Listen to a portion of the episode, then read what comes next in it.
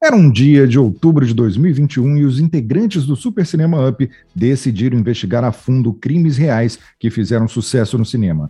Os desdobramentos deste episódio do Super Cinema Cast você confere a seguir. Super Cinema Cast.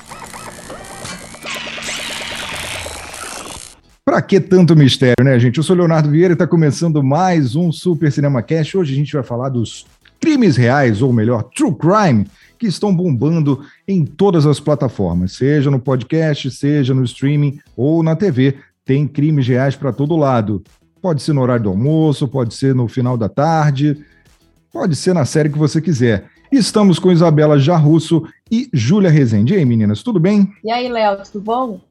Tudo, tudo tranquilo. Aqui. Por aqui Pre... também tudo certo preparadas para a gente abrir os processos criminais, investigar a fundo tudo que está acontecendo nas séries e nos filmes? Bora, porque eu adoro falar de filme, série policial, dos casos reais. Nossa, eu adoro essas coisas. Se deixar, eu fico o dia inteiro naquele programa do Discovery, Investigação Discovery, se deixar, eu fico lá.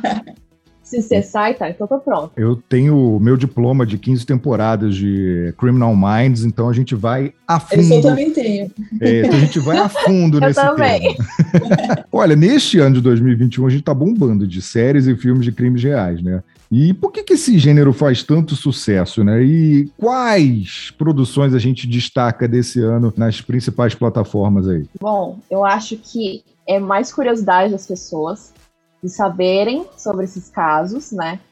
Pelo menos na minha concepção, eu não vou é, colocar assim, no palco um criminoso, mas eu acho interessante nessas produções é a parte investigativa, né? Eu, pelo menos, gosto muito da parte policial, de como que eles foram atrás, as pistas, e, claro, entender a mente do criminoso, né, que faz essas coisas.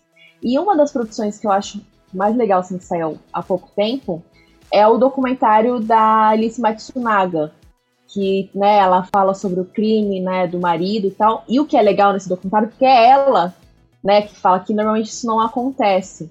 Então, mesmo sendo né, um filme de ficção e tal, eles dão muito cara de uma quase um filme de ficção, porque coloca ela andando em tal lugar, fica bem dramático tudo, né? E então, tem a cena dela que... no chuveiro, tem umas é, coisas. É, tem toda uma questão assim de criar uma dramatização, né? Então eu, eu, já nem vejo muito como um documentário. E eu acho que é legal porque, mesmo assim, ela é uma criminosa e tal, mas o documentário, o filme, né, dá aquela humanização na personagem, né? Mas sem descartar outras pessoas que dão a sua visão pro caso. Então eu acho que é uma das coisas que está trazendo também para o Brasil, né? Tipo, acostumar um pouco com isso, sendo que sempre teve, né? Filmes sobre é, true crime e tal. Então eu acho que é mais isso que as pessoas querem saber, sabe? Mais sobre o caso que ficou tão famoso e você quer ver a, perspe a perspectiva de várias pessoas, principalmente de quem fez isso, né? E você, Júlia? Eu acho que é muito o que a Isabela falou, é a questão do mistério, né? Tipo, você querer saber tudo o que acontece. A gente é curioso por natureza, né? O ser humano. Você vê um acidente na rua, o que mais vai ter em volta é gente parando o carro, vai ter um trânsito, não por causa do acidente, mas as pessoas parando para olhar e tal. E aí, quando você tem ali um, um crime que aconteceu, eles vão te dar detalhes dos bastidores na verdade, às vezes é muita coisa que você já viu no jornal, mas você vai ver ali cronologicamente, tudo bonitinho e tal, é outra coisa, né? Eu adoro principalmente documentários sobre crimes reais, de todo tipo, nem precisa ser os crimes mais violentos e tal, mas qualquer crime eu acho muito interessante você ver ali por trás. E uma produção que eu gostei muito, que eu não tinha a mínima ideia do que eu estava assistindo quando eu comecei a assistir, que foi do. Eu acho que foi do ano passado, na verdade, na Netflix, que é o Tiger King. Que é uma coisa bizarra, porque você já começa estranho, você não sabe do que você está se metendo, e ele, na verdade, parece só um documentário sobre um cara estranho, e depois você descobre muitos crimes por trás, e eu achei uma coisa sensacional, agora inclusive vai ter uma série, parece, né, que eles vão fazer agora contando a história, não sei porquê, já, que já tem um documentário, mas enfim.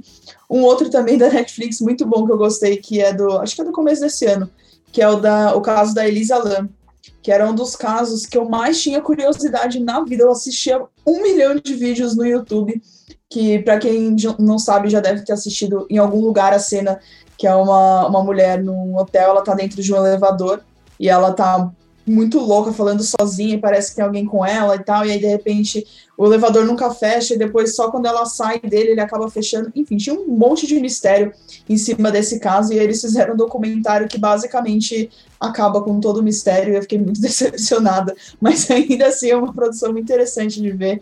Eles conseguiram fazer um negócio muito legal e que é um caso que bombava na internet, assim, então eu achei que foi muito interessante. Olha? Júlia, eu morri de medo quando assisti do Hotel Cecil, né? Assim, eu, eu, já morria de medo do vídeo. Aí eu fiquei com medo de assistir o documentário, principalmente que mostra, né, o vídeo todo, assim, dá um uhum. desespero. Mas quando mostra no final o que realmente aconteceu, eu fiquei um pouco mais ok, assim, com, todo, é. com toda a história, porque criou, né, em cima disso. Nossa senhora, Nossa, mas eu acho que o terceiro episódio. É, o terceiro episódio é assustador, assim. Eu fiquei com medo, porque eles começam a falar de uma coisa mais assombração, né? Tava pra esse lado. Caraca, que, que começou um filme de terror. Mas era um caso que eu queria muito saber. Todo mundo na internet, né, ficava falando desse vídeo. Todo mundo, todo mundo. Então era uma coisa que eu tinha muita curiosidade mesmo. Um desse gênero que eu super recomendo, e eu acho que inclusive é um dos melhores desse ano, Caso Evandro, Projeto Humanos, que está no Globoplay, que é um negócio assim surreal. É surreal a história. Porque você começa a história de um jeito, ela tem um puta de um plot twist na metade, e a gente tá falando de um doc, um negócio que realmente aconteceu, sabe? E a história é tão louca que durante a produção eles ainda conseguiram desdobramentos, ou seja, a série tem seis episódios e já tem dois episódios extras de situações que foram é, elucidadas durante a exibição da série. Inclusive, o caso Evandro foi reaberto por conta da série. Então, você vê como é que o True Crime também consegue né? mexer com, com a realidade, né? Apesar desse burburinho aí do gênero em 2021, esses crimes reais já estão presentes no cinema há muito tempo e já inspirou grandes clássicos. Qual que você destaca, Júlia? Quando a gente vai falar de série, por exemplo, eu sou mais das séries, né? Então eu sempre puxo para esse lado. Mas tem uma que ficou muito famosa, uma das de maior sucesso da HBO, que é Chernobyl, né? Que foi uma série sensacional, é, muito bem feita, tem uma cara de documentário até muitas vezes. Então outra também da Netflix, que não é um clássico ainda, mas ela fez muito sucesso, que é Olhos que Condenam, que dá, é, é mais atual, né? Tem figuras lá, por exemplo, o Trump, ele é mencionado na, já como um racista há muito tempo, mas ele é mencionado na série e, e, lançou, inclusive, quando ele ainda era presidente dos Estados Unidos. Então, tem muita coisa legal. E tem uma série que eu preciso destacar, porque ela é sensacional de um crime real, que chama The Act, que é a história de uma menina. A mãe dela, ela sempre foi doente a vida inteira, né, desde pequena, então ela ficou famosa por ser doente, né, ela tipo, ia, ganhava coisas, ia pra Disney, as pessoas ficavam todas em cima dela e tal, e aí acontece um monte de coisa, eu não vou dar spoiler porque eu quero muito que todo mundo possa assistir essa série, que é sensacional, mas chama The Act, então, que é, é um crime real, e é muito bizarro que uma coisa assim tenha acontecido de fato. Né? Tem, tem post dela do Facebook que tá lá até hoje, assim, que passou na série, você consegue ver hoje lá no perfil ainda. Então é muito interessante. E você, Isabela, o que, que você destaca? Um que me marcou muito foi o Zodíaco, do David Fincher. Gente, eu fiquei chocada na época quando eu assisti esse filme, acho que é de 2007. E eu fiquei chocada que era uma história real, né? E assim, o filme é muito, muito bom.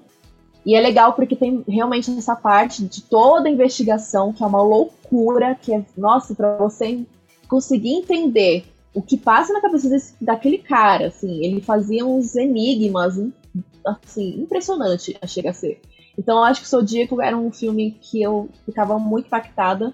E outro que, que é bem mais recente da Netflix, que é um documentário, é o caso daquele menininho que sofria abuso da mãe. Como que é o nome? Ah, o caso Gabriel Fernandes. Não sei se vocês assistiram.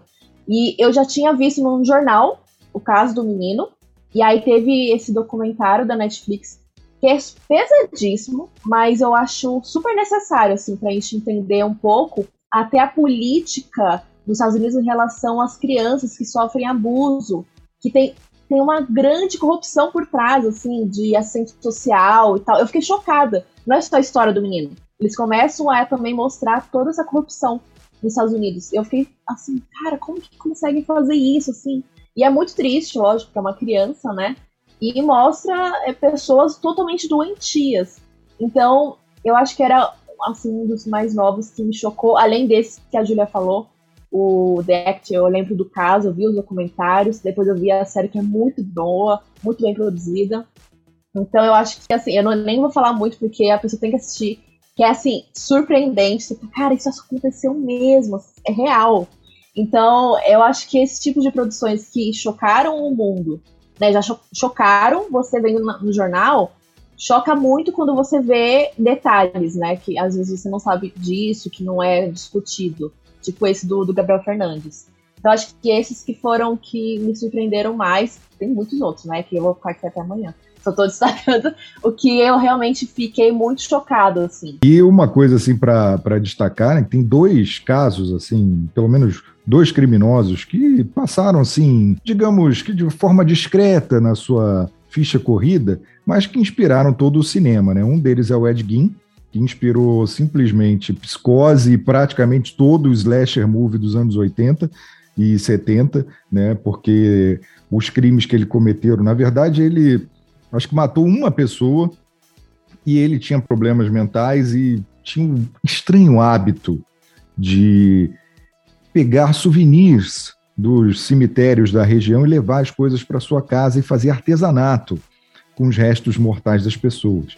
E a partir daí isso inspirou algumas mentes é, geniais aí como Alfred Hitchcock que criou Psicose a partir da história do Ed Gein, já que tinha a mãe do, do Ed Gein está, foi encontrada na casa dele lá é, morta já há algum tempo é, com roupa e sendo bem cuidada como é, no, no filme.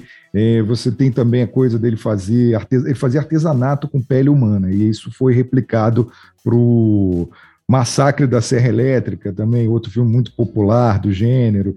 E aí você vê como é que as coisas inspiram, né? O Silêncio dos Inocentes, muita gente dizia que tinha alguma inspiração do Ed Gein, mas ele na verdade tem uma inspiração de um outro assassino mexicano chamado Alfredo Bali Trevino, que foi entrevistado pelo autor do livro chamado Robert Harris, que, segundo o autor do, do livro do Silêncio dos Inocentes, ele teve uma situação ali muito parecida com o que teve Jodie Foster com o Anthony Hopkins em Silêncio dos Inocentes, aquela coisa de entrevistar um assassino na cadeia, ter todo aquele clima ali.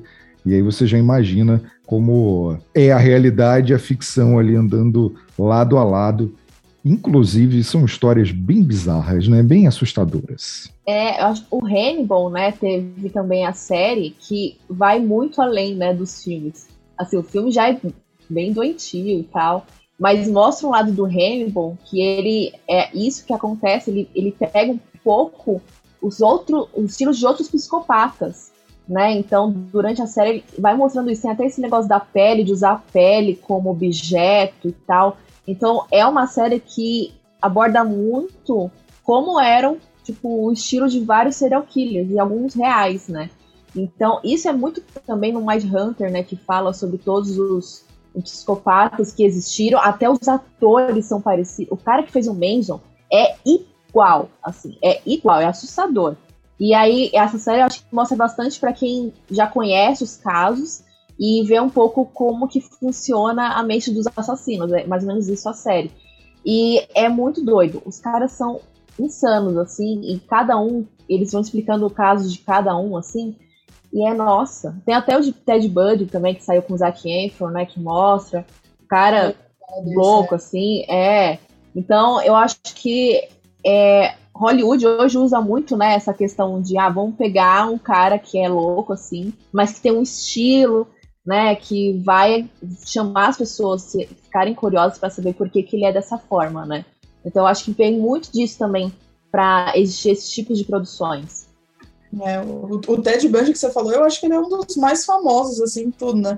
Porque teve o filme com, com o Zac Efron primeiro, teve já tinha tido documentário, tem um documentário sobre o ponto de vista das vítimas e do movimento feminista da época, tem um que é documentário mesmo com fitas, né, de entrevistas com, com Ted Bundy também, e que virou tipo uma personalidade, assim, né, é, é muito bizarro você parar para pensar o, o, que isso significa para as vítimas também, né, de, muita gente, a família da, da galera tá viva ainda e tem que ficar ouvindo essas coisas e tal, é uma, uma linha muito tênue ali entre a glamorização do, do, do assassino, né? Do, do serial killer. Mas... Até, até, pegando o gancho do que a Isabela falou do, do Manson, né? Você vê o Charles Manson, ele é uma celebridade, apesar das atrocidades que ele e a galera dele fizeram, né? Tinha toda aquela seita. Você pega aí o, filme do, do Tarantino, que dá uma visão diferente, né? O Era uma Vez em Hollywood,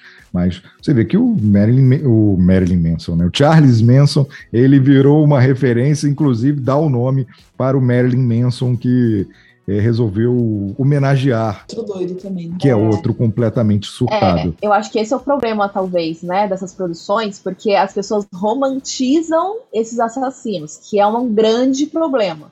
Né? Eu acho que tem várias produções. E o Manson tem fã, né? Até hoje. Tem fã, tem gente que gosta desse rock mais pesado e acha o Manson incrível porque ele também era músico. Então tem toda essa, essa questão em volta que tem que ter muito cuidado, porque tem né, a família. É, são pessoas que morreram, né? Não é uma coisa legal, né? Então eu acho que existe muito essa romantização, principalmente as pessoas mesmo fazendo isso, às vezes nem é né, o filme que tá fazendo, mas as pessoas acham incrível, o cara é incrível, é descolado, sei o quê. Gente, não. Ted Bundy, por exemplo, porque ele era bonito e tal, então as meninas gostam dele. Ah, gente, mas ele é aquele bad boy. Cara, ele é um assassino, né?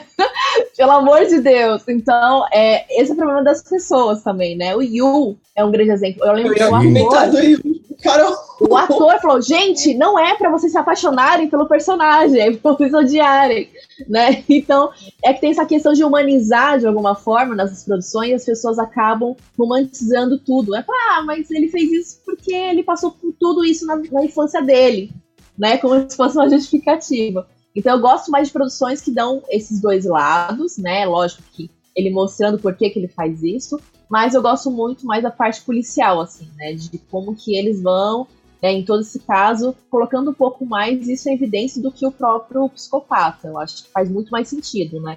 E é mais respeitoso também. Com certeza. No Brasil, a gente também tem um passado de sucessos com filmes inspirados em crimes reais. Né? A gente tem Ônibus 174, Bandido da Luz Vermelha, Carandiru. Algum desses vocês destacam? Eu acho que o Carandiru é um filme, assim, chocante. Porque eu lembro, assim, eu não lembro que eu não era nascida, mas eu lembro da minha mãe falando de Carandiru é, como uma coisa que parou o mundo. Eu era nascida, eu era bem novinha. E ela falou que parou o Brasil, assim, parou. Porque foi, cara, foi um absurdo o que eles fizeram. E o filme passa tudo isso, né? Então eu acho que ele virou um clássico brasileiro até, além de True Crime, porque ele é muito muito impactante, né? Ele mostra os personagens, então, como eu falei, ele humaniza. Mas são pe pessoas, as vítimas desse caso, né? Então eu acho legal isso do Carandiru, porque mostra o que aconteceu né, na, naquele lugar, naquela penitenciária, e eu acho que é um dos filmes mais impactantes e que tem as melhores atuações, um grande elenco, né? Eu acho. Tem até o Rodrigo Santoro fazendo a Lady Di, que mim, assim, é a melhor personagem. E é, é extremamente importante, eu acho, algum desses filmes para mostrar muito do que o Brasil é, né? Porque a gente, além dos, assim, dos jornais, eu acho que nos filmes a gente percebe mais, né? Como que é a política e tal do Brasil. E Carandiru é um grande exemplo. Eu acho que é o melhor, assim, para destacar e mostrar o Brasil, assim, no começo dos anos 2000 e tal. E você, Júlia? Eu só consigo pensar no Carandiru também. Até porque a Isabela falou, e eu lembro do quanto eu fiquei aterrorizada quando eu assisti Carandiru. Eu só pensava, meu Deus, como deixaram isso acontecer? E, tipo, foi exatamente do jeito que foi mostrado ali, né? Talvez pior ainda. É, mas só consigo pensar no Carandiru, assim, de clássico. Tem muita história. É, é, engraçado que a gente não tenha mais produções falando de crimes reais no Brasil, porque a gente vive. No, nossa vida é um, um, crime real aqui no Brasil, é um absurdo, né? Tem de tudo, tudo quanto é tipo de crime. Mas eu acho que mais recentemente agora a questão da Von Richthofen, né? O filme que saiu agora, os dois filmes, né? Eu não assisti ainda, vou deixar pro Léo aí pra Isabela comentar que eu não vi ainda. Mas eu acho engraçado o quanto o brasileiro ainda tem esse negócio de rejeitar né, as suas próprias produções. O que eu vi de gente reclamando de coisa tipo, ai, não, porque tá é, romantizando o assassino e não sei o quê.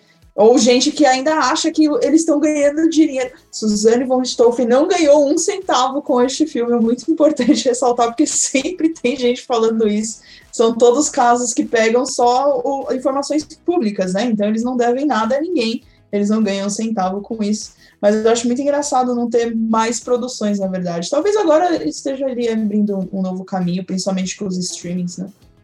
É, eu acho que é uma tendência. Inclusive, eu vou destacar o ônibus 174 que aconteceu aqui na minha cidade. Inclusive, eu não, não vivenciei, né? Mas eu estava matando aula nesse dia e vivenciei o caos da minha mãe quando cheguei em casa e presenciei toda a situação que estava rolando na, na TV.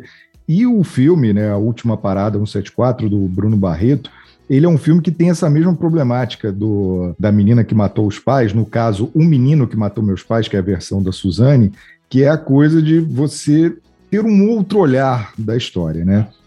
No caso desse A Última Parada 174, você tem o personagem lá do Sandro Nascimento, que é o menino que sequestrou o ônibus. Você conta o que aconteceu na vida do, do Sandro antes dele entrar naquele ônibus e a gente acompanhar os minutos finais dele, que foi o que todo mundo fez no dia 12 de, de junho lá daquele ano. O que, que aconteceu antes da vida dele? Ele era sobrevivente do massacre da Candelária, era um garoto de rua, Cara, várias, várias e várias situações até chegar aquele dia. E aí, quando você mostra essa realidade, as pessoas falam assim: ah, mas é, tá romantizando. Não, não é romantizando, é a vida ruim que uma pessoa passou e chegou até aquele ponto. Se justifica ou não, é óbvio que não justifica. Mas como é que você quer mudar aquilo se você não deu oportunidade, situações de acolhimento antes dali? né? É só tragédia em cima de tragédia. Agora, em relação ao filme da Suzane, eu acho que é, que é um ponto de vista bem legal. Você ter, o, no caso, o filme, os dois filmes, cada um aborda o depoimento de um dos envolvidos, né? Um dos filmes é o depoimento do Daniel Cravinhos, o outro filme é o depoimento da Suzane. E é aquela coisa, é óbvio que no seu depoimento, você é acusado, você vai tirar a culpa. Isso aí é, é fato. E aí as pessoas assistem o menino que matou meus pais e ficam indignadas, porque acham que é uma história fantasiosa. Lógico, ela vai falar do ponto de vista dela que foi ela que fez tudo? Claro que não. Então, esse é o ponto de, de partida. Então, você tem que chegar para o filme preparado. Não adianta você querer uma. Eu acho que o grande problema que algumas pessoas acabam encontrando no, no true crime, principalmente nesses nacionais, que você tem um apego afetivo com o noticiário recente, é a coisa que você quer que aconteça de um jeito que não vai acontecer, porque, enfim, as pessoas né, são humanas, têm acertos, têm erros. Né? Por exemplo, o caso da, do doc da Elise Matsunaga, né? É, era um, um casal, tem fotos felizes, aquela coisa bonita do Instagram, mas era um casal todo errado. Né? Pô, um casal que, pô, as férias os caras iam caçar, ficava no meio do mato lá abrindo bicho junto. Pô, o cara dava de presente para ela carabina. Casa dos caras era arma para tudo quanto é lado. Me diz qual a possibilidade de dar bom nisso aí? Nenhuma. Uma hora vai dar problema, né? Então, é, é bem por aí, né? Quando a gente para para analisar. E quais histórias tenebrosas que vocês já viram no noticiário ou escutaram aí na rua, antes de dormir, alguma coisa assim, que poderia render uma boa série de true crime e ainda não foram exploradas. Série ou filme, né? Então, é, tem um que eu já vi que vai sair, mas é que eu fiquei, caramba, demorou até que é o do da, da criança da Isabela Nardoni, né? Que eu, eu lembro muito disso. É, tem da, da Eloá também, que tem um documentário, eu descobri um tempo atrás, assisti, que é Quem Matou Eloá, né? Que é legal porque eles colocam muito culpa na mídia também. Que Caso Eloá é bem bizarro. É, é. Mas é, eu tinha até comentado com o Léo que esse último caso que teve, que não teve morte, mas foi bizarro, numa cidadezinha interior, que teve aquela vários caras criminosos que entraram numa fábrica, incendiou. Assim, a, a, a cidade ficou aterrorizada. Tem vários vídeos das pessoas pô, as, as pessoas morrem de medo, porque pensaram que, cara, o que eles estão fazendo, né? Matando todo mundo. Eu acho que não teve vítima, mas foi algo bizarro. E eu acho que daí dá pra tirar um documentário para saber quem, né, investigar quem são essas pessoas, como que eles tinham tudo aquele armamento, o que, que eles queriam, tava que no final não deu em nada, né? Eles queriam dinheiro, mas pelo menos, ah, sei lá, tava errada a informação, não sei o quê. Mas era um caso assim, bem recente que eu acho que daria um bom documentário para investigar o caso, sabe? Eu não sei no que deu, mas eu lembro que ficou vários dias, várias pessoas falando, assim. E o do cara também, né? Que o psicopata do Brasil lá, esqueci o nome dele. eu ia falar justamente desse. É, eu não lembro o nome dele. Eu não vou lembrar o nome dele também, mas as pessoas com certeza vão lembrar, porque ele só falava disso nos noticiários, né? Que o cara passava tava no interior, né? E ele tava indo de sítio em sítio, não sei o quê, ninguém achava o cara com um helicóptero, com toda a força da polícia, e ninguém achava o cara para depois ele aparecer e, e acham que ele teve, pode ter tido envolvimento com política e não sei o quê. É, é um caso ali que tem muita coisa a se investigar. E com certeza, se colocar ali para fazer um documentário, vai sair muita coisa nova que a gente ainda não sabe.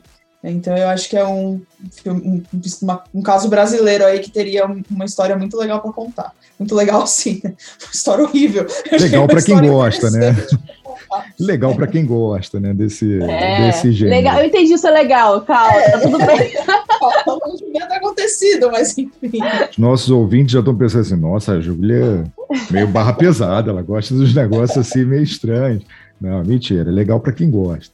Agora, eu estava até falando em off aí uma história assim que eu acho que renderia um, uma boa série assim de, de crimes reais, um negócio que já tem 10 anos que aconteceu. Foi o um massacre em Realengo, numa escola aqui na zona oeste do Rio de Janeiro. Eu, inclusive, eu participei da cobertura nisso quando aconteceu e foi um negócio assim super barra pesada assim. Eu, eu inclusive se quiserem me chamar para ser personagem assim, eu tenho lembranças assim bizarras desse dia. Foi um dia bem tenebroso. Outra história assim que eu acho que também poderia render inclusive já vai acontecer é o Praia dos Ossos né? Nosso concorrente podcast aí que vai virar série, que também é um, um caso muito famoso, que já aconteceu há muito tempo.